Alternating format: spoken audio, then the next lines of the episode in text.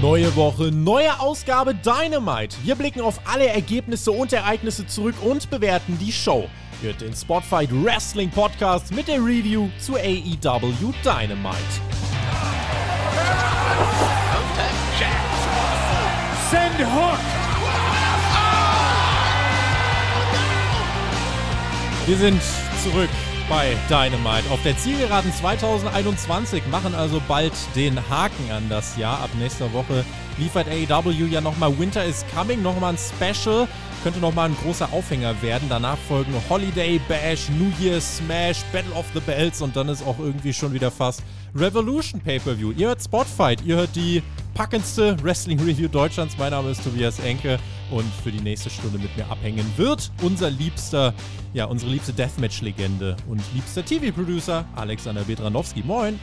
Einen wunderschönen Abend, Tobi, und ich weiß nicht, aber irgendwas Irgendwas war anders vorhin in dem Intro. Aber naja, es war eine spannende Ausgabe von Dynamite. Es gab große Announcements. Announcements? War das mhm. Deutsch? Announcements. Ja, ja, doch, äh, Announcements. Ankündigungen. Announcements. Game Changer. Ja absolute Gamechanger Ankündigungen. Ja, also kann man nennen, wie man will. Ich freue mich auf die Review heute. Ich freue mich heute wirklich auf die Review. Letzte Woche äh, Lob an alle da draußen, äh, übrigens auf YouTube, ne? 500 Daumen. Wenn das jetzt quasi jede Woche so wäre, ohne dass wir euch damit nerven müssen, dann geht es dem Kanal gut, dann äh, geht es allen Hörern gut, die sich äh, genervt davon fühlen, dass man das immer sagt. Äh, insofern, wir freuen uns sehr über eure Interaktion. Schreibt äh, eure Meinung zur Show. Es gibt ja tatsächlich mehr als genügend Aufhänger in dieser Woche. Äh, deswegen gern äh, melden unter dem Video. Letzte Woche war es hitzig. Auf unserer Website spotfight.de habt ihr die Ausgabe in unserem Voting übrigens äh, mit der Feuerteufel-Familie Rhodes mit der Schulnote 2 überwiegend bewertet. Ich glaube, im Schnitt war es eine 1,8, Alex. Also es gefiel den Menschen scheinbar. Hm, ja, der Feuerteufel, den gab es letzte Woche. So viel verrate ich. Wir haben auch Cody diese Woche gesehen.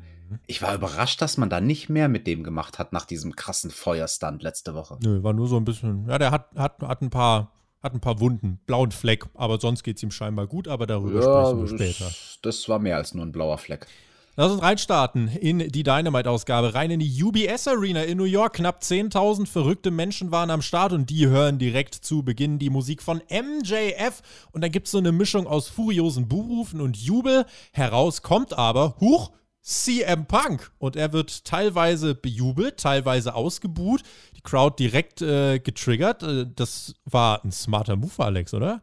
Ja, definitiv. Und diesen CM Punk, den kann ich ja eh nicht leiden. Also seitdem der da bei AEW angefangen hat, das ist so ein Arschloch. Der ist dauernd so arrogant am Mikrofon. Da verstehe ich schon, dass das Publikum in Long Island den einfach ausgebuht hat. Richtig, richtiger Heal. Also Punk ließ hier in der Tat den Bösewicht raushängen. Er bestritt seinen gesamten Entrance-Teils dann ohne Musik. Es gab ein paar CM Punk-Chants, aber auch laute Buhrufe, muss man sagen. Und Punk nimmt sich das Mic und äh, AW startet quasi erneut dann mit einem Redesegment. Punk meint, ja, wirklich, das ist alles, was ihr habt. Also Chicago war schon, war schon ein bisschen lauter. Ich glaube, jetzt weiß ich auch, warum euer Team hier im Stadion noch kein Spiel gewonnen hat. Oh! Oh, MJF, das ist euer Typ? For real? Und die Crowd äh, komplett zerrissen. Die eine Seite bejubelt immer noch äh, CM Punk, die andere Seite, buh, wie kann er das, wie kann er das sagen? Und Punk äh, zeigt uns dann sein Four-Pillar-Shirt mit diesen, ja, mit den, mit den Säulen von AEW, aber dort war mal eben äh, MJF ersetzt und zwar durch den Jungle Boy, glaube ich. Und äh, das, ja, hat MJF, glaube ich, gar nicht geschmeckt, aber Punk hat hier schön weiter Salz in die Wunde gestreut und ähm, hat gesagt, ja, ein bisschen tut ihr mir auch irgendwie leid, dass MJF euer Typ ist. Ich werde mir kommende Woche mal das World Title Match genau anschauen vom Hangman und Danielson und ich glaube, MJF will das genauer ansehen. Daher sollten wir mal im Ring klären, wer dann wirklich den World Title äh, bzw. den World äh, Champion herausfordern darf. Ich meine, das werde eh ich sein. Aber dann, das muss ich ja auch nochmal betonen, bringt MJF auch noch meinen Hund ins Spiel. Selbst mein Hund hat aber mehr Eier als MJF und der ist kastriert. Ich will ihn einfach eins gegen eins haben. Er rennt halt immer weg. Also, wenn das euer Typ ist, dann seid ihr alle Chicken Shit. Und dann ist er von dann gezogen, der Punk, mit einer relativ langen Opening-Promo. Ein bisschen mehr als acht Minuten waren es. Ja, das war eine gute Heel-Promo und man war sich wohl sehr bewusst bei AEW im Vorfeld dieser Show, dass MJF hier in Long Island, seiner Heimatstadt oder seinem, seinem Heimatort sozusagen, gute Reaktionen ziehen wird. Und das sollte ja dann später am Abend auch so sein. Also unglaublich, verdrehte Welt. Das ist ein bisschen wie, keine Ahnung, 1997 und Bret Hart wird ausgebuht und äh, die Welt steht Kopf so. Ein paar Leute haben das ja sogar verglichen mit der Shawn Michaels Promo in Montreal, wenn du dich, wenn du dich erinnerst. Ja? Oh, Montre ja. Montreal, who's your daddy, so ungefähr. Ich fand die Promo einen Hauch zu lang. Ähm, acht Minuten, dafür war es mir insgesamt ein bisschen zu repetitiv, weil letzten Endes CM Punk hat eine Challenge ausgesprochen, äh, die Stadt beleidigt. Ähm, wenn AEW mit einem Redesegment startet, finde ich das ja grundsätzlich gut, aber äh, da hätte hier vielleicht noch ein bisschen mehr kommen müssen. Die äh, Sache, die man aber definitiv äh, mal so als Takeaway nehmen kann, Alex, CM Punk will den World Title, ne? Ja, er will den World Title und er nimmt auch den Namen Danielson in den Mund. Wir haben die beiden ja noch nie zusammen gesehen bei AEW. Das finde ich ja so interessant. Also bei WWE, wenn es da so zwei Charaktere gibt, die du eigentlich miteinander paaren musst vor der Leinwand, dann passiert das in der Regel sofort. Dann passiert das bei der ersten Show, wo die aufeinandertreffen. Keine Ahnung, vor allem wenn irgendwie Legends Night ist und dann treffen halt Leute aufeinander, die irgendwie zueinander passen. Und ja, da haben wir die beiden großen Ex-Stars von WWE, die sehr zeitnah bei AW debütiert sind. Man hält sie bisher voneinander fern, aber man streut schon so die erste Saat. Irgendwann einmal, irgendwann einmal wird es dieses Match geben bei AW Danielson gegen Punk bin ich wirklich gespannt, ob das kommt. Ich bin mir sicher, dass es eigentlich nicht um den World Title kommt. Das traue ich AEW eigentlich nicht zu. Aber da kann man generell dann auch äh, spekulieren, äh, in welche Richtung geht es mit MJF und Punk. Ich bin vor allem gespannt, wann das Match stattfindet, weil Winter is Coming wird es nicht sein. Das finde ich gut. TBS-Debüt könnte sein, erste Januarwoche. Oder man hebt es tatsächlich für Revolution auf. Wir haben ja die Ankündigung bekommen, Alex. Revolution äh, findet im, äh, am 1. März-Wochenende statt. Bis dahin wäre ein bisschen sehr lang. Finde ich gar nicht mal. Also findest du für die Ansetzung Brian Danielson gegen Punk? Äh, nee, für, für MJF wär? gegen Punk. Ja, für MJF gegen Punk wäre das auf jeden Fall lang. Also definitiv. Ich glaube, das kann man ja, nicht so lange Monate, spannen. Ja, fast vier Monate irgendwie, ne? Nee, nee, nee, das muss vorher stattfinden. Aber ich finde fast die interessantere Frage nach dieser Promo ist, wann kriegen wir denn Danielson gegen Punk? Aber ich glaube, da müssen wir noch einige Monate drauf warten. Drei, drei Monate wären es noch jetzt bis Revolution. Aber mal gucken, was AEW da geplant hat. Auf jeden Fall das unser Redesegment. Punk äh, lässt also den Heel raushängen und äh, hat MJF dann ordentlich beleidigt. Und apropos MJF, wir sehen einen Ferrari ankommen und hören einen Sprecher und haben ein, ein äh, so großartiges Videopaket, fand ich. Äh, der Sprecher, wenn ihr denkt, dieser Typ sei ein Loser, dann kommt ihr nicht aus New York und seid Mittelmaß. Dieser Mann ist ein Hero und dann steigt MJF aus, küsst seinen Ring und streift nochmal so über ein Footballfeld, wo er früher als äh, in, in, seiner Jugend viele Erfolge gefeiert haben soll. Richtig geiles Videopaket. Man spielt hier wirklich komplett die Karte aus, dass MJF wahrscheinlich bejubelt wird und dann kam er ja gleich danach raus für die Battle Royale, wo es um den Diamond Ring geht. AW hat, was das angeht, was die Fankalkulation angeht, recht behalten. Ja, das war ein starkes Video, was man da gemacht hat. Cooler Einspieler mit MJF und Tobi, ich weiß überhaupt gar nicht, warum du sagst, das Football Field, wo er viele Erfolge gefeiert haben soll. Also, das, das klingt ja fast, als ob du da unterstellst, dass das gar nicht wahrheitsgemäß war. Ich war nicht dabei, ich habe es nicht gesehen, ich weiß es nicht. Na gut, na gut. Dann lasse ich das nochmal durchgehen. Aber ich fand die eine Zeile von diesem Sprecher in diesem Video so geil. Von wegen, ja, ein Typ wie MJF, der hört schön auf dem Highway Billy Joel. Billy Joel ist so ein Sänger, den mag ich auch sehr gerne. Der einzige Sänger, ähm, zu dem ich bisher Karaoke gesungen habe, ja. Spannend. Piano Man. Spannend, ja, mal gucken. Das müsste man eigentlich mal als nächstes Patreon-Goal einrichten, äh, dass du ein bisschen Karaoke singst. Das nächste äh, Goal auf Patreon übrigens bei den 450 sind Videopodcasts. Also wenn ihr wollt, dass Alex so ein und ich sich jede Woche hier zeigen mit ihren Visagen und ihr unsere äh, grimmigen Gesichtsausdrücke oder Freudentränen wahrnehmen und sehen könnt, dann, äh, ja, dann lasst uns alle zusammen die 450er-Marke auf Patreon stemmen. Äh, sind eigentlich auf einem ganz guten Weg und äh, wir gucken mal, ob es da noch irgendwas anderes äh, gibt, was wir vielleicht bringen können, um Anreize zu schaffen, damit äh, ja, der Support dort über die Plattform auch noch gelingt. MJF. Ja, heut, heute wäre definitiv so eine Ausgabe. Also, wenn wir heute Video am Start hätten, ja. Da gäbe es bei dir später in der Show die Freudentränen. Da, das kann ich sagen. Oh, Freunde der Sonne. Dann, also heute wäre als Video-Review äh, ein monumentaler Moment gewesen, aber leider sind wir da noch nicht. Naja, World-Teile gewinnen dann. Äh, wir sind aber erstmal bei äh, MJF, der kommt hier raus für diese Battle Royal. Ähm, lustig, weil bei Hauptkampf wurde ich noch gefragt, äh, jetzt letzte Woche, MJF, könnt ihr euch vorstellen, dass der die Rolle als Face spielen kann? Herrlich, er kommt hier raus, wie äh, damals Chris Jericho bei, seinem, bei seinen ersten Matches bei der WCW, geht er in die Crowd und lässt sich feiern. Es war komplett, äh, komplett gedrehte Welten, mehr oder weniger. Ähm, aber ja, ich, ich fand es ganz spannend, vor allem, weil das letzte Mal, als man äh, in New York war, das war für die Grand Slam Show, da hat man das ja gar nicht angesprochen. Jetzt hingegen ist man wirklich voll auf die Schiene gegangen, äh, dass MJF dann hier eben in seiner Heimat bejubelt wird und AEW geht aktiv auf die Fanreaktion ein und das fand ich hier in erster Linie gut. Und in der Battle Royale standen dann, um das Teilnehmerfeld einmal runterzurattern, neben MJF noch Ricky Starks, Matt Seidel, Jay Lethal, Dante Martin, Powerhouse Hobbs, Lee Moriarty, Leo Rush, Matt Hardy, Shoddy Lee und Frankie Kazarian äh, plus Wardlow. Den habe ich noch äh, vergessen. Und hinter dem Alex hat sich MJF die ganze Zeit versteckt, hat die ganze Zeit als Ziel agiert, aber wurde abgefeiert. Brutal, egal was er gemacht hat. Ja, das ist doch eine clevere Taktik. Also, wenn du so einen großen Typen wie Wardlow hast, mit dir zusammen in der Battle Royale, ja komm, dann versteckst du dich hinter dem. Und ich habe ja die ganze Zeit auf eine andere Paarung noch gehofft. Ich habe mich die ganze Zeit gewundert, warum greift denn der Leo Rush nicht irgendwann mal den Dante Martin an? Die haben doch mhm. Beef miteinander. Mhm. Aber irgendwie, also ich weiß auch nicht, die waren komischerweise die ganze Zeit in, in getrennten Ringhälften. Mhm. Matt Hardy eliminierte Jay Lethal. Die können bitte eine Fehde starten, damit dieses äh, Hardy Family Office gegen Best Friends Ding ein, ein Ende findet. Dante Martin eliminierte dann Matt Hardy. Das ging relativ schnell. Alles gab dann auch ein Stairdown von Dante und Leo. Da ist aber erstmal noch nichts Handgreifliches passiert. Stairdown auch von Powerhouse Hobbs und Wardlow, also für alle Freunde des Big Man Catchs, gab es da ein bisschen Hoss-Fight. Leo Rush eliminierte dann aber Powerhouse Hobbs von Team Test. Das äh, passte aber insgesamt hier sehr gut rein, weil Taz am Kommentatorenpult dann auch außer, außer sich war, hat gesagt, ah, ich glaube, dann müssen wir unsere Geheimwaffe aktivieren. Und äh, böse Zungen behaupten, dass äh, der Vernichtungscode wurde dann eingegeben. MJF versteckte sich die ganze Zeit hinter Wardlow. Ähm, wir kommen dann quasi aus der Werbung. MJF rennt einmal ganz schnell durch den Ring. Hihi, Tante Mate. Und ganz schnell wieder zurück hinter Wardlow und wird dafür abgefeiert. Ja, den Spot hat er während der Werbung auch zweimal gemacht. Immer so kurz rausgerannt aus der Ecke, bam, einen Schlag und wieder versteckt die feige Sau. Aber smart ist er ja. Fand ich herrlich. Also das äh, war, war ziemlich unterhaltsam. Generell sehr kurzweilige Battle Royale, muss ich sagen. Wir haben die ja auch in der Vergangenheit schon des öfteren Mal zerrissen. Aber das Ding hier, knackig, ein bisschen länger als acht Minuten, ging es im äh, Endeffekt. Also Wardlow dürfte nicht eliminiert werden. Das war quasi die, die Prämisse von MJF. Ja, umso kurioser, als Lee Johnson und Leo Rush dann gerade dabei sind, Wardlow zu eliminieren, da denkt MJF sich, oh, ich gebe doch den beiden mal einen Schubs und hoppala, damit hat er nicht nur zwei, sondern drei Leute eliminiert, äh, denn Wardlow flog auch direkt mit übers oberste Seil. Das gab natürlich Spannung und Wardlow war auf der einen Seite angepisst, auf der anderen Seite saß er so draußen so, ja, sorry, du bist halt auch einfach ein bisschen dumm.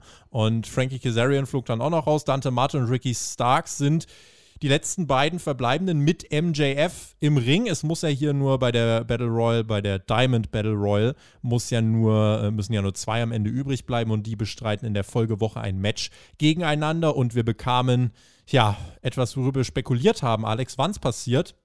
Eine Woche hat es gedauert, beziehungsweise zwei. Dante Martin tört nämlich gegen Ricky Starks, schmeißt den übers oberste Seil. Tess brodelte am Kommentatorenpult. Damit heißt es nächste Woche Dante Martin gegen MJF um den Dynamite Diamond Ring. Ja gut, darüber müssen wir reden. Also wir kriegen den Swerve in der Storyline mit Dante Martin.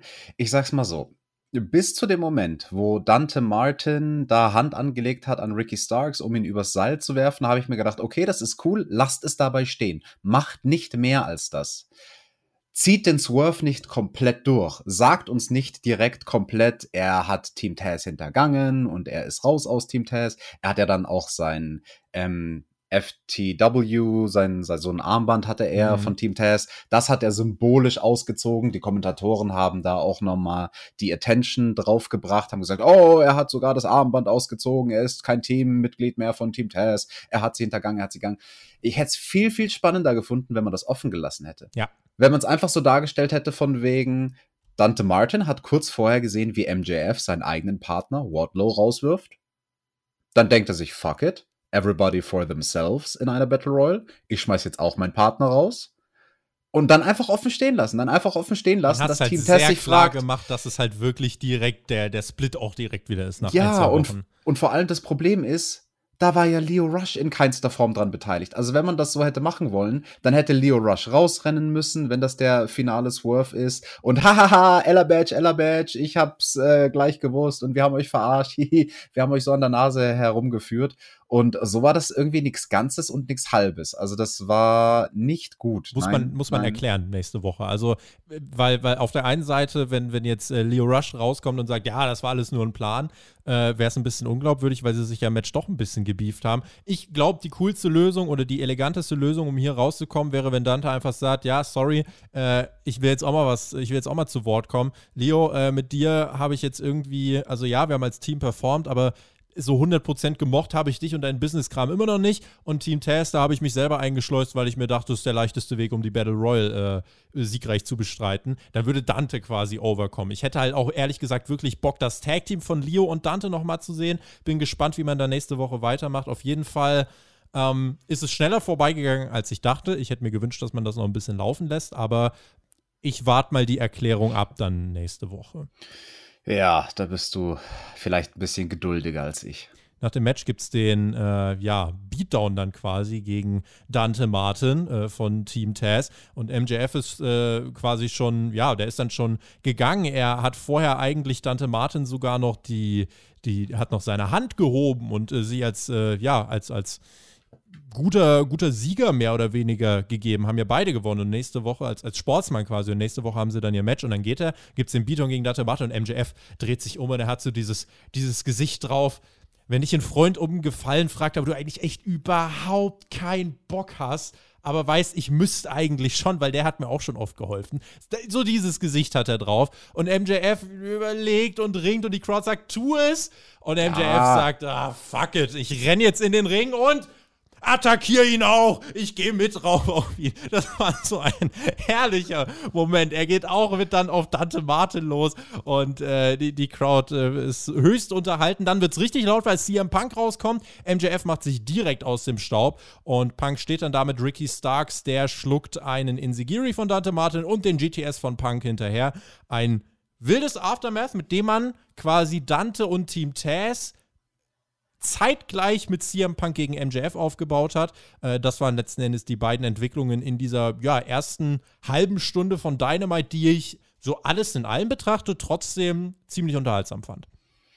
Ja, kurzweilig zumindest. Also wie gesagt, ich bin kein Fan von diesem, für mich wirkt es panisch, das Booking um Dante Martin und zu schnell, aber der Moment mit MJF auf der Rampe war schon sehr stark, weil es hätte gepasst. Also du, du warst halt drauf konditioniert im Laufe dieser Show, okay, er ist heute Babyface. Ja, und komm, also wenn, wenn er jetzt wirklich die Rampe zurückrennt, dann wird er dem auch helfen. Da- Dann macht MJF einmal in seinem Leben das Mutige und ist ein guter. Und dann stiefelt er auch auf ihn ein. Das war schon cool, das war schon gut. Gewinnt er nächste Woche den Ring wieder, MJF? Ja, muss er ja, oder? Ist doch sein Gimmick hier da. Dann ist er einziger und dreifacher Gewinner von diesem Ring. Stell oder? vor, Keine stell, Ahnung. Stell dir vor, Dante Martin? gewinnt ihn und wirft ihn einfach weg.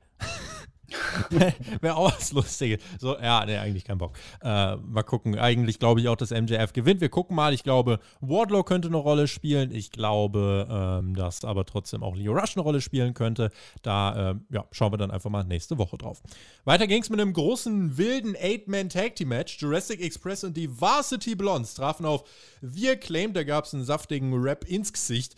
äh, an der Seite von 2.0. Danny Garcia war auch mit am Ring. Grund für die Ansetzung, alle haben eine Winrate von über 70 Prozent. Äh, ja, okay, ich fand die Ansetzung trotzdem tierisch random. Äh, das ist Meckern auf hohem Niveau, weil wir trotzdem tolles Wrestling bekommen, Alex, aber ja, so insgesamt das Match, äh, also es war irgendwie gut. Also Brian Pillman auch am Anfang äh, ganz gut losgelegt, steckt dann aber lang die Heat-Phase ein äh, von, von The Acclaimed und 2.0. Es gibt den Hot-Tag zum Luchasaurus, der räumt dann auf. Am Ende darf jeder mal einen Spot zeigen. Daniel Garcia will eingreifen. Äh, das äh, funktioniert aber nicht, weil Eddie Kingston herauskommt und das unterbindet. Letzten Endes macht der Jungle Boy dann mit dem Snare Trap den Deckel drauf. Ging neun Minuten. Ich bin ganz ehrlich, äh, insgesamt, ja, also äh, weiß ich nicht. Habe ich jetzt nicht unbedingt gebraucht. Ja, War, war nicht schlecht, aber Ja, nee, war ein Eight-Man-Tag-Team-Match, war natürlich von der Ansetzung eher irgendwie an den Haaren herbeigezogen. Mein Spot in dem Match, mein Lieblingsspot war, glaube ich, von Griffey Boy, ähm, der da übers oberste Seil dived und dann problemlos auf den Füßen landet. Also erstmal hat er so eine riesige Hangtime bei seinem Dive. Also das sah aus, als ob der problemlos auch über das fünfte Ringseil noch hätte hüpfen können. Und dann landet er so ganz locker lässig auf den Beinen, als wäre es nichts gewesen. Also der Typ, der hat schon äh, einen krass äh, langen Körper und ein interessanter, ja, einen interessanten Sportlerkörper. Und ja, du, okayes Match. Ähm, ja, es war da. Es war da, ja. Max Caster, der am Ende dann aufgeben musste. Ich gucke übrigens gerade, weil du sagst, Chris, äh, Griff Garrison ist groß, 1,90 offiziell, da bin ich sogar noch mal drei Zentimeter größer. Vielleicht, vielleicht könnte ich auch übers fünfte Seil springen. Ja, oh, du bist zu groß, du bist eine Geheimwaffe. Für neun Minuten war es knackig, hat keinem wehgetan. Ansetzung, äh, ja. Zumal Jurassic Express Ding jetzt auch seit dem letzten Pay-Per-View irgendwie in der Luft. Da äh, dürfte mal ein bisschen mehr passieren. Eddie Kingston ging dann Backstage. Da wartete schon Ortiz, doch 2.0, die folgen prompt. Und es gibt äh, mit Daniel Garcia zusammen den 3-on-2 Beatdown. Santana war nicht da, aber man baut hier quasi die Paarung der New Yorker gegen die ja, Rüpel auf. Santana und Ortiz und Eddie Kingston gegen 2.0 und Daniel Garcia steckt mit Eddie ein Aufhänger drin für die Storyline und äh, insgesamt, ja, da hätte ich zum Beispiel jetzt mehr Bock drauf als auf das Eight-Man-Tag gehabt. Ja, da stimme ich zu. Ich fand das vor allem sehr cool, dass man Ortiz und Eddie Kingston miteinander kombiniert. Also überhaupt, dass mal sowas entsteht, quasi etwas, was inszeniert wurde als eine spontane Geschichte backstage. Ne? Eddie Kingston zerrt den Kameramann in den Backstage-Bereich und Ortiz als einer seiner Freunde die aber niemals so wirklich vor der Kamera ähm, zusammen je aufgetreten sind, versucht ihn zurückzuhalten und so. Das fand ich cool. Das, das, das fanden, fand ich zwei, zwei Charaktere, da ist das sehr, sehr glaubhaft, dass die Backstage miteinander rumhängen würden, obwohl der eine im Inner Circle ist. Und jetzt kriegt Ortiz hier so, so ein kleines Spotlight zusammen mit Eddie an der Seite. Ähm, fand ich schön. Warten wir mal, wann Santana dann zurückkehrt äh, auf dieses Six-Man-Tag. Freue ich mich. FTA Backstage-Promo, die äh, ja, Lucha Brothers werden herausgefordert. Ihr habt uns beim Pay-Per-View äh, gar nicht besiegt. Ihr habt den falschen Mann gepinnt, also habt ihr uns noch gar nicht besiegt. Wir sind die helle Fackel der Tag Team Division. Am Freitag bei Rampage holen wir uns die Tag Team-Titel von euch Top Guys out. FTA, die sind auf Platz 2 gerankt. Ich denke, man will jetzt vielleicht das Ding mit FTA und den Lucha Bros abschließen, damit man jetzt irgendwann noch mal wieder andere Challenger da, da rankriegt, oder? Also irgendwie um, um die Tag-Team-Titel, seitdem die Lucha Bros Champion sind, der, der Erfolg war ja cool, aber so wirklich Storyline-mäßig ist es, ja, solide, würde ich sagen. Mehr eigentlich nicht. Naja, das ist aber sehr, sehr wohlwollend, wenn du das als solide bezeichnest. Also eher ja, ich unterdurchschnittlich. Noch, ich gucke noch regelmäßig WWE-Shows, deswegen bin ich vielleicht auch. Ja, du bist doch ein Hater. Jetzt wart doch mal, jetzt ist der Jeff gerade gefeuert worden, dann macht der Tag-Team hier bei AEW mit Matt zusammen. Mal, der soll erstmal klarkommen auf sein Leben. Gute Besserung. Ja, der, der kommt erstmal klar. Nein, ganz im Ernst natürlich von uns gute Besserungen an dieser Stelle an Jeff. Aber ja, die Tag Team Division bei AW und hier das Titelgeschehen, pff, whatever. Du hast gesagt, sie sind die, die helle Fackel, der helle Stern. Hab ich gesagt ja, da, dann sollen sie mal ganz hell leuchten. Also, äh, das, das Match wird es ja dann bei Rampage geben, ja, da wo es alle großen Matches gibt, bei Rampage. So sieht's nämlich aus.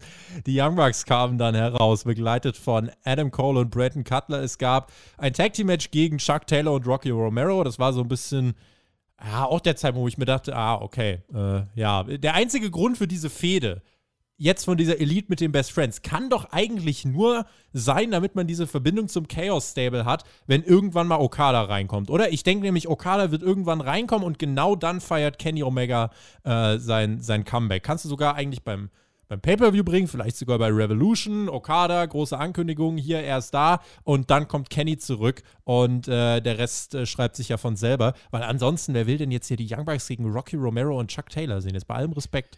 Nee, vor allem auch Rocky Romero und die Young Bucks hatten nicht so eine tolle Chemie, muss ich sagen. Also da war einiges holprig, vor allem auch gegen Ende des Matches.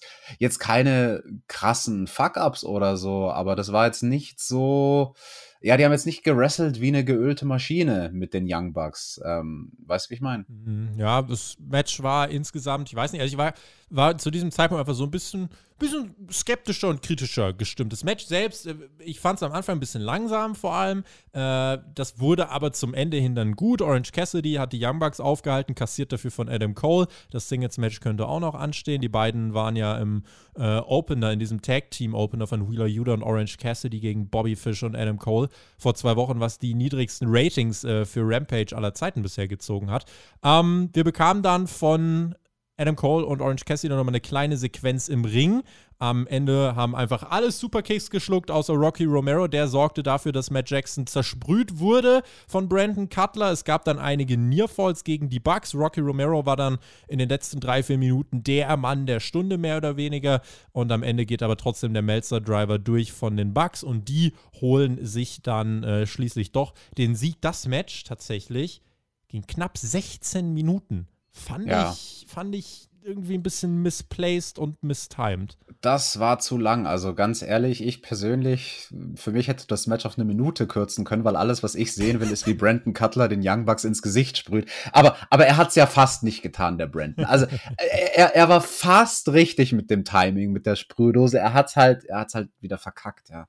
Tja, und dann gab es eben diesen, ja, ärgerlichen Ausgang immer noch für, ich weiß nicht, man nennt wir müssen die jetzt Chaos nennen. Es waren ja noch nicht ganz die Best Friends. Es gab danach den Beatdown nach diesem, nach diesem Match, wo ich sage, die letzten vier, fünf Minuten kann man sich angucken. Die anderen zehn Minuten davor waren halt Geplänkel, äh, gutes Geplänkel. Das klingt immer despektierlich. Wir sind halt hier ein sehr hohes Niveau gewöhnt. Das muss man halt auch mal dazu sagen. Äh, deswegen äh, seht, seht, uns das nach. Nach dem Match gibt es direkt die Attacke auch von Adam Cole. Wheeler Yuda kommt heraus, will helfen, wird aber auch kaputt gesprüht. Es gibt den Panama Sunrise gegen Orange Cassie. Und als es noch böser werden sollte, ist Sue am Start. Der weiße Van rollt vor.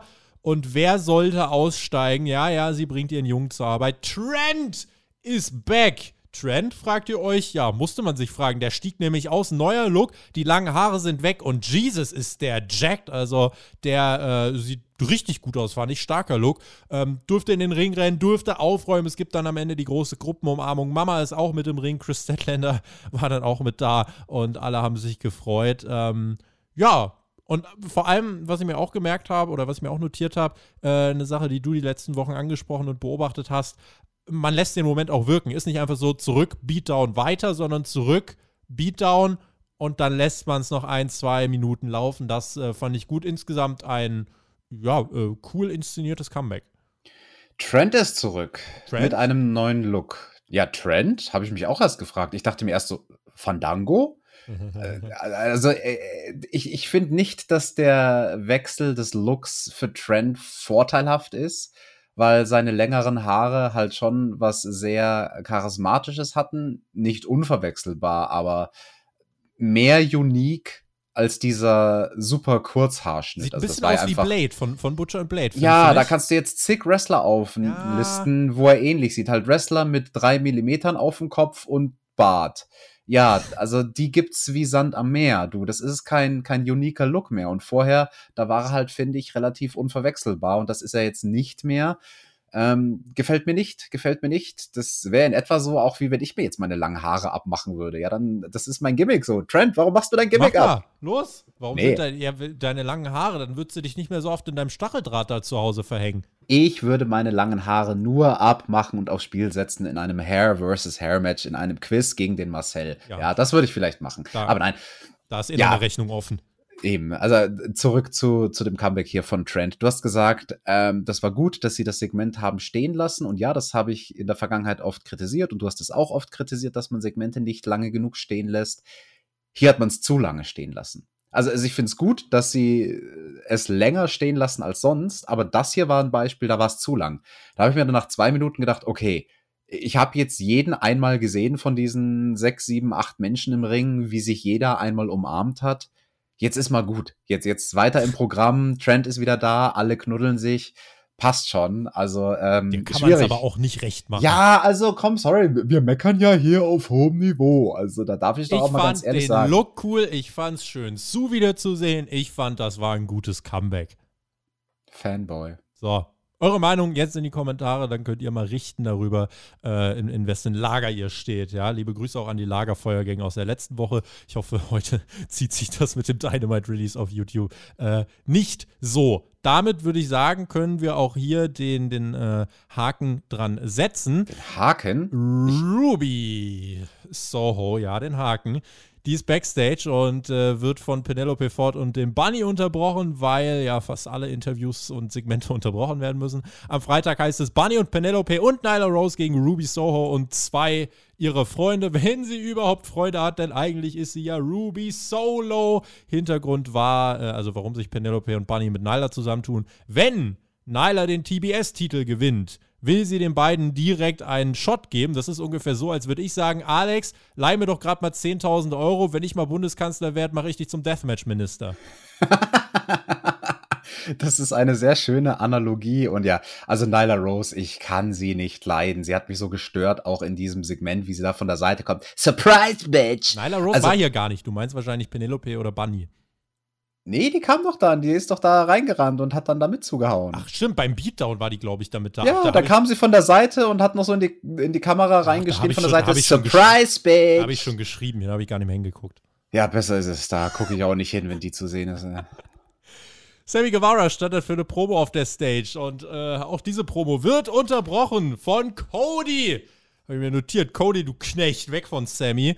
Und äh, Cody hat es original nichts gebracht, sich durch den Feuertisch zu werfen. Einerseits, weil die Fanreaktionen äh, trotzdem natürlich negativ waren, wie von uns auch äh, predicted. Und zum anderen, er nimmt diesen krassen Spot auf sich und kommt hier eigentlich raus und hält eine normale, kurze Promo und sagt äh, zu, zu Sammy von einem Good Guy zum anderen, deine Open Challenge für Weihnachten, die habe ich übrigens beantwortet, da triffst du nämlich auf mich. Good luck, Kid. Und dann geht er fast durch den Heel-Ausgang und dreht noch kurz vorher um. Jetzt trollt er uns ja nur noch. Aber trotzdem, äh, du hast vorhin schon gesagt, das ist, ähm, das ist verwunderlich, dass er nach diesem Feuerspot jetzt einfach, einfach da ist. Hat er eingesehen, dass es unnötig war und tut jetzt einfach so, als hätte der Tisch nicht gebrannt? Ja, ist schwierig. Also ganz so tun, als hätte das nicht stattgefunden, konnte er ja nicht, weil sein linker Arm gut. und seine linke Schulter, die waren halt gut lediert. Also das kann ich auch aus eigener Erfahrung bestätigen. So siehst du aus, eine Woche, nachdem du dir Verbrennungen zweiten oder dritten Grades zugezogen hast. Also da waren einige Blessuren an seinem Körper. dritten Grades, ne? Yes, yes, das, das, das ist äh, überhaupt gar kein Spaß. Und ähm, der Cody, ja, keine Ahnung. Also vielleicht will er uns ja damit auch zeigen, äh, dass er ein Badass ist. Dadurch, dass er das gar nicht groß kommentiert und dass er einfach rauskommt. Ja, hab mich da zwar doch top Feuer geworfen, aber ja, hier bin ich wieder und jetzt habe ich halt dann ein paar Narben oder ein paar Wunden, die erstmal heilen müssen. Aber ja, ich bin Cody, ich bin ein krasser Typ. Ähm, äh, irgendwo passt's ja schon, aber irgendwo war es auch verwunderlich, dass man das Ding mit dem Feuer nicht noch mehr gemolken hat. Es war trotzdem ein kleines, aber effektives Segment. Es hat mich engaged. Wenn Sammy den Titel gegen Cody verliert, dann wird es allerdings böse und dann knallt's. Also trotz Böllerverbot äh, scheppert's dann zum Jahreswechsel. dann wäre Cody zum dritten Mal TNT-Champion. Hat er echt so, warte mal, ja, warte, nee, muss überlegen. Er hat ja, ganz zweimal. am Anfang gegen Lance Archer hat er gewonnen. Der hat sich den Titel doch wiedergeholt. Dann hat er sich den Titel von Brody Lee wiedergeholt. Hast hm. du recht. Und dann, äh, boah, Cody, Alter, chill mal. soll denn das? Also, ganz, ganz großes No. Ethan Page und Scorpio Sky sitzen dann in der Crowd und meinen, äh, ja, natürlich nimmt sich Cody das Titelmatch. Wenn ich EVP wäre und Tony den Arsch küssen würde, dann Hätte ich auch Titelmatches, meinte Ethan Page und äh, kündigte an, dass Dan Lambert zurückkehren wird. Baldix, der zählt übrigens noch seine Pay-Per-View-Nachwehen von Full Gear. So zählt man übrigens, ja, Mr. Coaster. Und Scorpio Sky äh, hat dann auch noch eine Kampfansage für Sammy Guevara parat und der möchte auch ein Titelmatch. Und Sammy zeigt sich kampfbereit auf der Stage, äh, was auch immer das jetzt sollte. Alle wollen ein Titelmatch von Sammy. Kurzes Videopaket dann zu Jade Cargill gegen Thunder Rosa. Fand ich nice. Auch ein Rückblick auf Rampage, wo Jade Cargill ja die, äh, diesen Student von Thunder Rosa zermatscht hat. Das Videopaket macht Bock. Also wird wegweisend für Cargill das Match, ne? Ich bin gespannt. Ja, und wird wegweisend für das TBS-Turnier, weil ja. das ist das heimliche Finale, dieses Halbfinale. Richtig. Erstmal andere Frauen-Action aber noch, bevor wir das dann äh, demnächst sehen.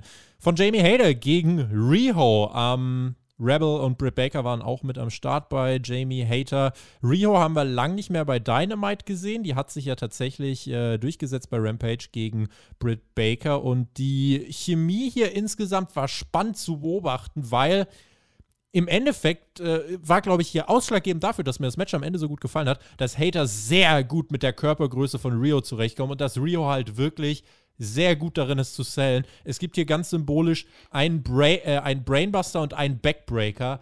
Alter, Warum ist Rio denn noch ganz? Mhm, also dieser Sheer Drop äh, Brainbuster, das, das war überhaupt Boah. nicht schön, das Teil. Und die hat ordentlich kassiert. Und ich finde auch, also die Chemie zwischen den beiden Damen hat gestimmt. Riho und Jamie Hader, das passt. Das passt sehr gut und das hat in diesem Match wirklich ähm, hat, hat geklappt und äh, ja, sie konnte sie gut wie sagt man, man, manhandeln oder muss Woman man handle. Woman handeln? Gibt's, gibt's dafür eine Übersetzung? Manhandeln? Na, da musst du Becky Lynch fragen, wie man das übersetzt. Manhandeln heißt hieven. Natürlich hieven. Unser gutes deutsches Vokabular hieven.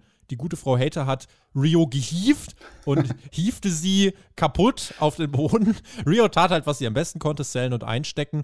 Ähm, und hat dann aber immer wieder knapp es geschafft, auszukicken oder sich zu retten und äh, wurde nicht besiegt. Sie kam mit einem Code Red zurück, äh, hat einen Nearfall gekriegt, nochmal aufs Maul. Brit verzweifelt an der Seitenlinie quasi und Rio setzt dann ja an zur Crucifix-Bomb vom Top Rope hinterher dann ihr Knee-Strike und tatsächlich schlägt sie dann damit Jamie Hader in einem wirklich, wie ich fand, ähm, fast ein kleiner Showstealer. 13 Minuten, ich muss sagen, ich habe hier einen großen Gefallen dran gefunden. Einerseits, weil es halt anders als die Matches sonst hier bei Dynamite war. Also es war wirklich in erster Linie eine absolute Abreibung. Aber trotzdem, wie, wie Rio das gesellt hat, auch ihr Comeback und so weiter, ich finde, sie ist da richtig gut drin. Ähm, hat mir viel Spaß gemacht. Würde ich auch sagen. Also, das war ein heimlicher Showstealer und ja, weiß nicht, vielleicht war das das Match of the Night. Also, jeder, der da in die Richtung argumentiert, da würde ich jetzt nicht zwingend verneinen. Das war echt ein guter Kampf. Das hat alles gepasst. Das hatte Hand und Fuß.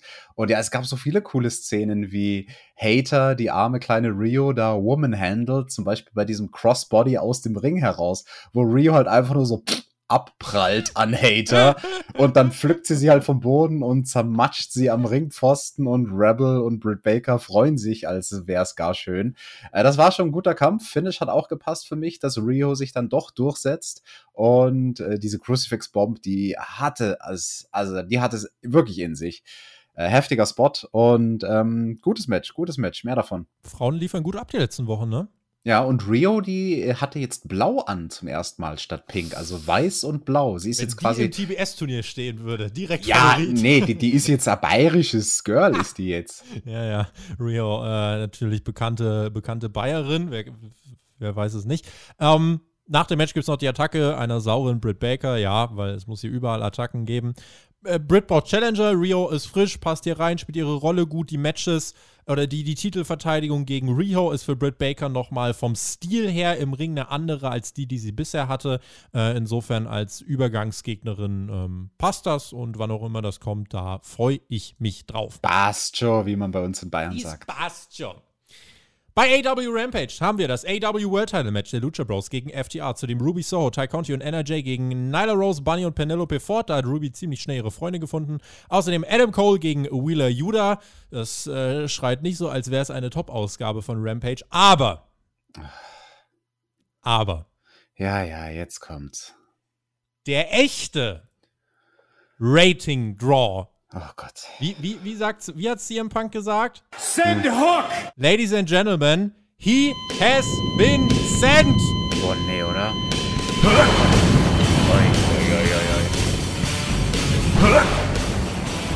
Denn niemand spricht mehr über Winter is Coming. Hallo? Hook is Coming! Das In-Ring-Debüt von Hook steht an. Ich beantrage einen nationalen Feiertag für Freitag. Ich werde überdenken, ob wir nicht doch Rampage-Reviews machen. Rauf und runter, sieben Tage die Woche. Das versetzt mich so in Ekstase, Alex, dass äh, ich doch sagen würde, Christmas came early. Ja, Tobi, ich habe es ja doch von Anfang an gesagt, dass wir Rampage-Reviews machen sollten. Also wenn nicht jetzt, wann dann, mein Lieber? Ja, also ich gucke mir, guck mir das mal an, wie das läuft. Und äh, je nachdem, wenn mir das gefällt, was ich da sehe, und äh, es wird mir gefallen, dann werde ich äh, darüber nachdenken, wie wir mit Rampage-Reviews verfahren. Wollt ihr Rampage-Reviews? Schreibt uns in die Kommentare, ob ihr das wollt. Und dann denken wir da mal drüber nach. Ich habe mich heute schon gewundert, denn Mike Ritter äh, schrieb mir um 6 Uhr, also AW-Kommentator schreibt mir heute Morgen um 6 Uhr oder so, und hast du dich schon eingekriegt. Und ich so, hä, was, was ist jetzt passiert? Ähm, ja, und dann habe ich es gesehen und dann hatte ich tatsächlich Freudentränen in den Augen, denn Hook wird antreten bei Rampage, feiert sein Inring-Debüt. Das Opfer heißt Fuego del Sol. Von dem, äh, von dem könnt ihr euch jetzt quasi auch mal offiziell schon verabschieden. Der wird am Freitag verdampft, so wie jeder, der Hook zu nahe kommt. Äh, nicht Hook traut sich das erste Mal in den Ring, der Ring traut sich das erste Mal an Hook. Und ah. Tess meint dann auch am Kommentatorenpult, he's the cold-hearted, handsome devil. Und das finde ich eine so sensationelle Beschreibung. Und, das kommt ja auch dazu, der debütiert und, und es haben direkt knapp 10.000 Menschen Tickets äh, gekauft. Wer kann das denn eigentlich von sich behaupten, ja, Alex? also die ja, Tickets, was denn? Die Tickets waren ja jetzt ja, technisch... Das ist doch alles die waren Quatsch, was du waren, laberst ich habe ja noch nicht mal meinen Satz beendet. Die Tickets Schaden, oder waren was? ja schon ausverkauft, bevor das Announcement kam, aber Nein! Ich sag ja nur, also ich, ich, ich, möchte dem Hook zumindest geben, er hat ja einen Look. der Hook hat einen Look. Hook hat Look. Großartig. Genau. Der hat nicht nur Locken auf dem Kopf, sondern der hat auch einen Look, weil der sah schon gut aus auf seinem Promo-Foto. Also Natürlich das muss ich jetzt mal tatsächlich äh, zugeben. Jetzt nicht nur so vom, vom Gesicht und vom Körper, sondern auch die Gier, die er anhatte, so ein bisschen so Muay Thai-mäßig äh, von den Hosen. Also da bin ich mal gespannt, was, was, was, was, was wird denn der Hook für einen Stil haben, Tobi? Du kennst dich doch da bestimmt aus. Du bist doch an dem dran, bist doch bestimmt am Versuchen, ich bei wünschte. dem in die, in die DMs zu sliden und ihn zu fragen, was er so für Moves drauf hat. Ich habe ihm heute auf seine Story auf Instagram habe ich ihnen eine, eine Herz-Reaction geschickt. Und dann wow. sind da bei Instagram, wenn man so eine Reaction schickt, dann flattern ja da so diese Emojis nach oben. Und äh, genau das war heute äh, auch mein, mein zweites Tageshighlight. Äh, er wird äh, einen, einen, zerstörerischen Stil fahren. So viel kann ich dir sagen. Okay, er wird okay. zerstörerisch sein. Ich freue mich sehr auf dieses, äh, auf dieses Match. Und, das muss ich ja auch mal sagen, seinen künftigen Theme-Song, du hast ja gesagt, ich bin äh, nah an der ganzen Sache dran, den kenne ich natürlich auch schon. Der wurde bereits geleakt. Der ist richtig, richtig nice. Ich kann den hier im Hintergrund laufen lassen. Wir müssen aber gucken, dass wir hier nicht weggestrikt werden. Aber, Alex, da kommen direkt Vibes raus.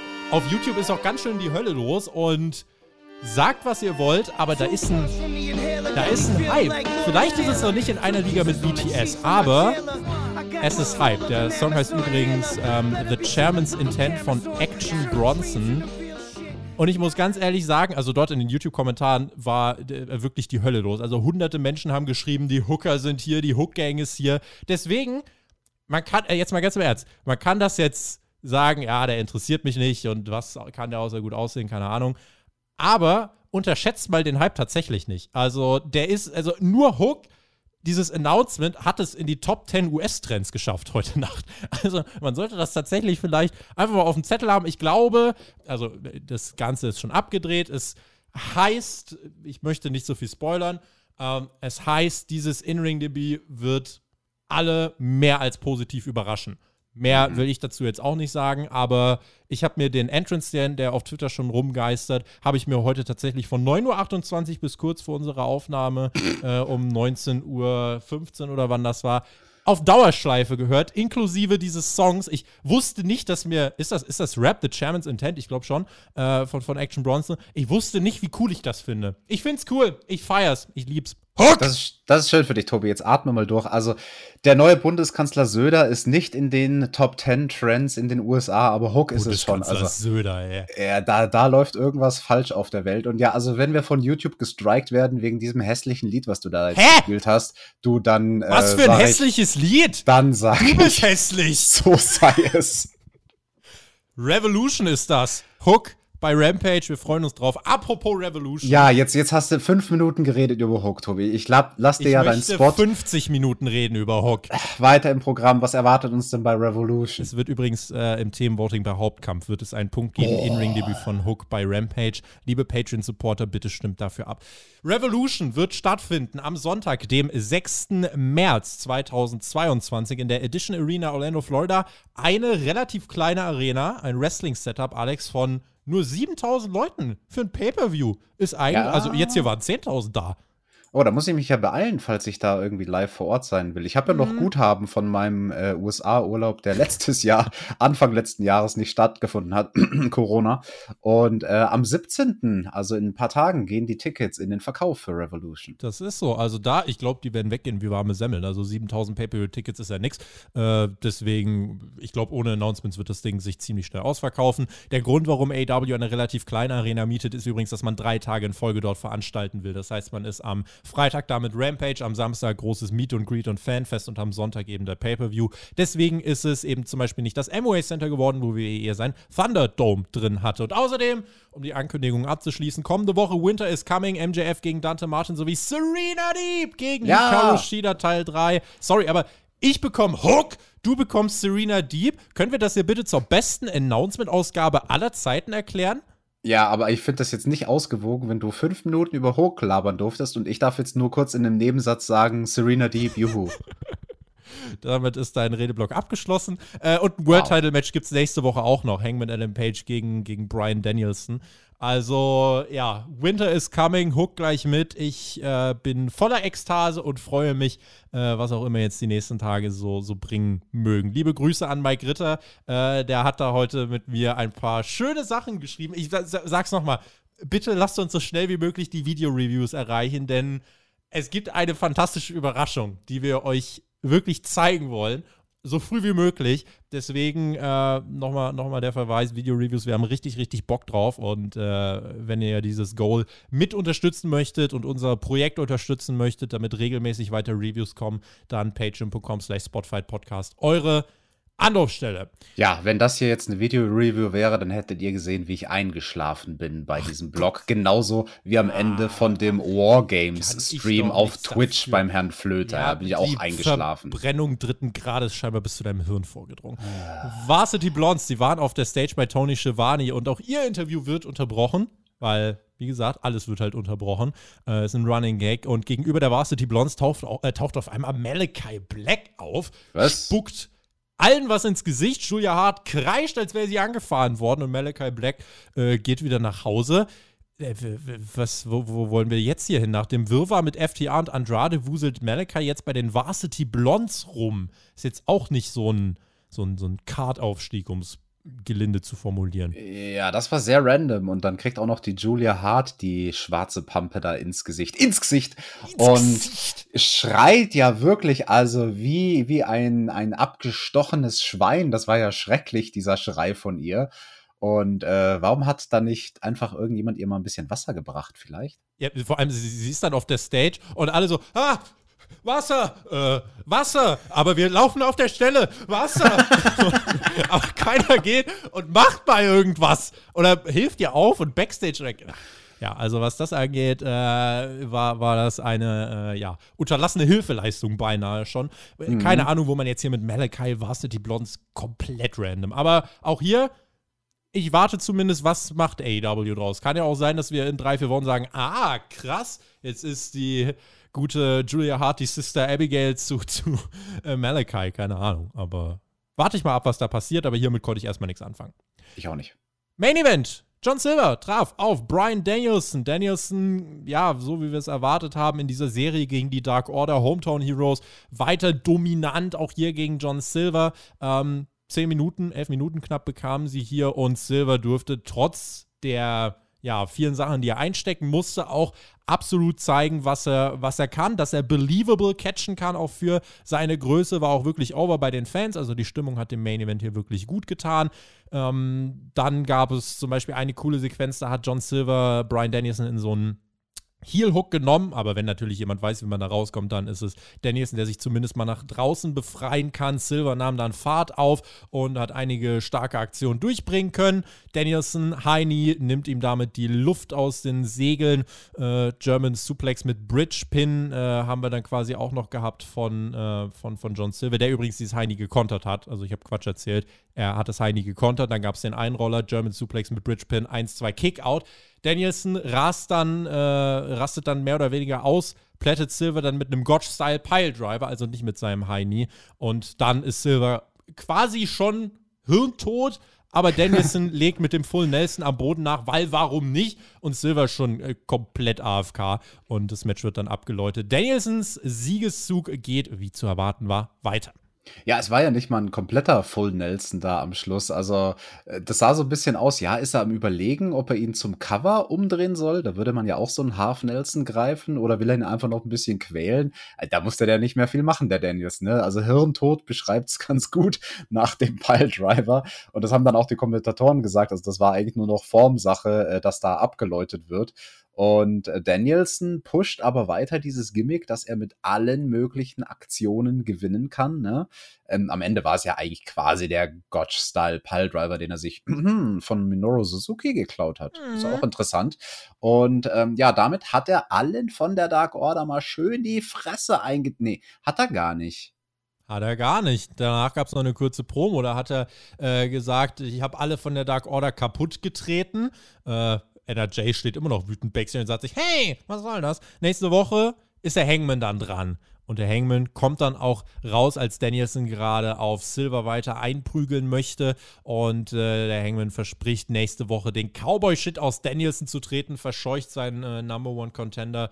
Und das waren die letzten Sekunden von dieser Ausgabe von AEW Dynamite. Nächste Woche dann das große World Title Match ich tendiere dazu, dass es eher die Titelverteidigung gibt und nicht den Titelwechsel, wenngleich ich sagen würde, so ein, so ein blitzschneller Titelwechsel. Es kann ja, also es muss ja nicht jeder, äh, das ist dann auch irgendwie doof, es kann jetzt nicht jeder einfach ein Jahr die Titel halten. Ähm, deswegen, ja, wir haben schon drüber geredet. Wäre es an sich auch eine Sache, wenn die richtig gemacht ist, kann es auch sein, dass wir das nächste Woche als Titelwechsel abfeiern. Ja, also aktuell steht der Hangman Adam Page noch nicht als wirklich sehr starker, krasser, dominanter Champion da. Also er, er ist zwar da bei den Shows, seit er den Titel gewonnen hat, aber er hat jetzt nichts Legendäres und Denkwürdiges gemacht, seit er den Titel gewonnen hat. Also da ist noch nicht so viel und ja. vielleicht wird da auch gar nichts kommen. Also falls das der Plan ist, dass man sagt, man will, dass Danielson ihn direkt in der ersten Titelverteidigung entthront, dann wäre das ja eigentlich folgerichtig gewesen, wie man den Hangman jetzt diese Woche und die letzten Wochen dargestellt hat. Wie gesagt, er, er ist zwar der Champion, aber er macht jetzt nichts allzu krasses. Er hängt halt im Prinzip mit den ganzen Dark Order-Losern rum. Und ich weiß nicht, vielleicht gibt es den Titelwechsel und sie erzählen uns die Geschichte um den Hangman. Ja, er realisiert, hey, jetzt habe ich die letzten Wochen da mit den Dark Order-Leuten abgehangen, obwohl ich eigentlich Champion war. Vielleicht hört der Heal, keine Ahnung. Man weiß es nicht. Also ich, ich denke, das ist tatsächlich relativ offen für nächste Woche bei Winter is Coming. Bin gespannt, was unsere Zuhörer glauben. Schreibt es uns in den Chat und in die Kommentare. Das ist auf jeden Fall für uns eine schöne Ausgangslage, dass wir sagen können, es ist eigentlich alles möglich und äh, selbst wenn wir ein favorisiertes Finish haben, kann man das andere hier nicht ähm, ausschließen. Ja, Leute, das war Dynamite. Wie soll ich jetzt quasi wie, was soll ich denn jetzt anderes sagen, als dass, die, das, als dass das die großartigste TV-Übertragung aller Zeiten bis Freitag war? Man also, hat doch Hook nicht mal gesehen, außer in einer Grafik ja, für eben. fünf Sekunden. Da, da, ist ja, also ich finde, wir sollten den Feiertag für Freitag, ich bin, habe schon einen Namen eingereicht, ich bin für Holy Hook. Ähm, da da wäre ich, wär ich ganz schön offen für. Werd Wo hast du den Namen eingereicht? Bei, bei welchem neuen Minister? Den habe ich bei der, äh, bei der Bundesbehörde für außerordentlich wichtige Feiertage eingereicht. Ah, so, okay. Genau, da gibt es ja jetzt auch einen neuen Minister, der war mal Wrestling-Fan, den kannte ich noch. Ähm, ja, also trotzdem auch mal das ausgeklammert. Ähm, erste halbe Stunde dieser Show fand ich wirklich gut. Danach war alles, ja, solide. Trend ist wieder da, das freut mich. Wrestling war durchweg auch äh, gut. Gab einige Entwicklungen, manche spannend, manche nicht so. Mich stört so ein bisschen halt wirklich dieses, jedes Interview wird unterbrochen. Jedes mhm. Segment, da muss es immer noch einen Beatdown geben. Und es ist ja. alles ein bisschen zu gleich. Also, die Fäden, die eben einen anderen Aufbau haben, CM Punk, MJF, stechen halt dadurch auch so enorm raus, dass sie halt wirklich von diesem 0815-Schema abweichen. Ich meine, äh, dass es nicht selbstverständlich ist, dass Fäden überhaupt konstant weiter aufgebaut werden. Ich meine, das sehen wir auch woanders, aber trotzdem, mir ist es hier für das Niveau, was ich hier gewohnt bin, ist es mir fast ein bisschen zu viel Standard und zu viel einfach same old, same old. Dazu kommt auch in dieser Ausgabe, hast du phasenweise gemerkt, die wollen so viel reinbringen und hier noch den Backstage-Beatdown gegen, äh, gegen, gegen Ruby Soho und so weiter. Das, äh, ja, Sachen, die man vielleicht alle ein bisschen einkürzen könnte oder weglassen könnte, je nachdem. Aber jetzt gerade mit Blick auf die nächsten Wochen, der Fahrplan ist klar, Winter is coming, es kommen viele Specials. Ähm, deswegen glaube ich nicht, dass uns langweilig werden wird und es war immer noch eine, eine ordentliche Show, aber hatte schon hier und da in den Details seine Schwächen. Im Grundsatz ja. hat es seine Schwächen. Ja, definitiv. Also, wenn ihr diese Woche unter Zeitnot leidet, dann guckt euch die erste halbe Stunde an und guckt euch das Damenmatch an. Den Rest von dieser Ausgabe braucht ihr eigentlich nicht unbedingt gesehen haben. Das sage ich jetzt mal ganz ehrlich. Das Announcement.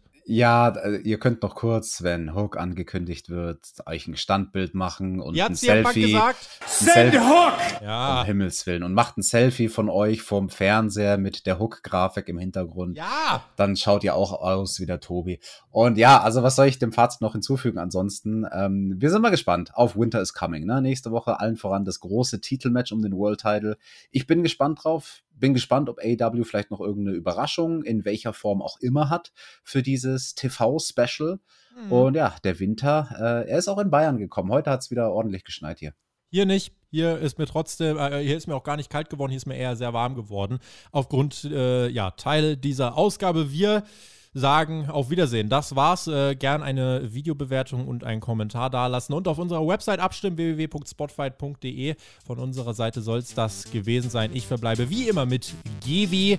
Genießt Wrestling, wen es betrifft, bis zum Wochenende. Da gibt's Hauptkampf. SmackDown Rio wartet auch an, äh, auf euch am Wochenende. In diesem Sinne, Haken dran. Macht's gut. Auf Wiedersehen. Tschüss. Gott, ich ahne schon Übles, dass jetzt in den Kommentaren wieder die Hook Gang am Start ist und alles vollballert mit Hook Gangs. Aber naja, gut, es verabschiedet sich Team TJT.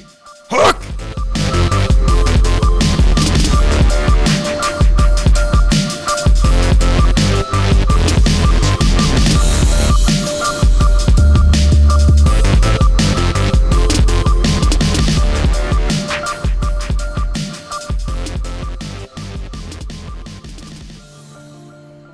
Aber Tobi, jetzt mal im Ernst, hast schon ein bisschen übertrieben heute.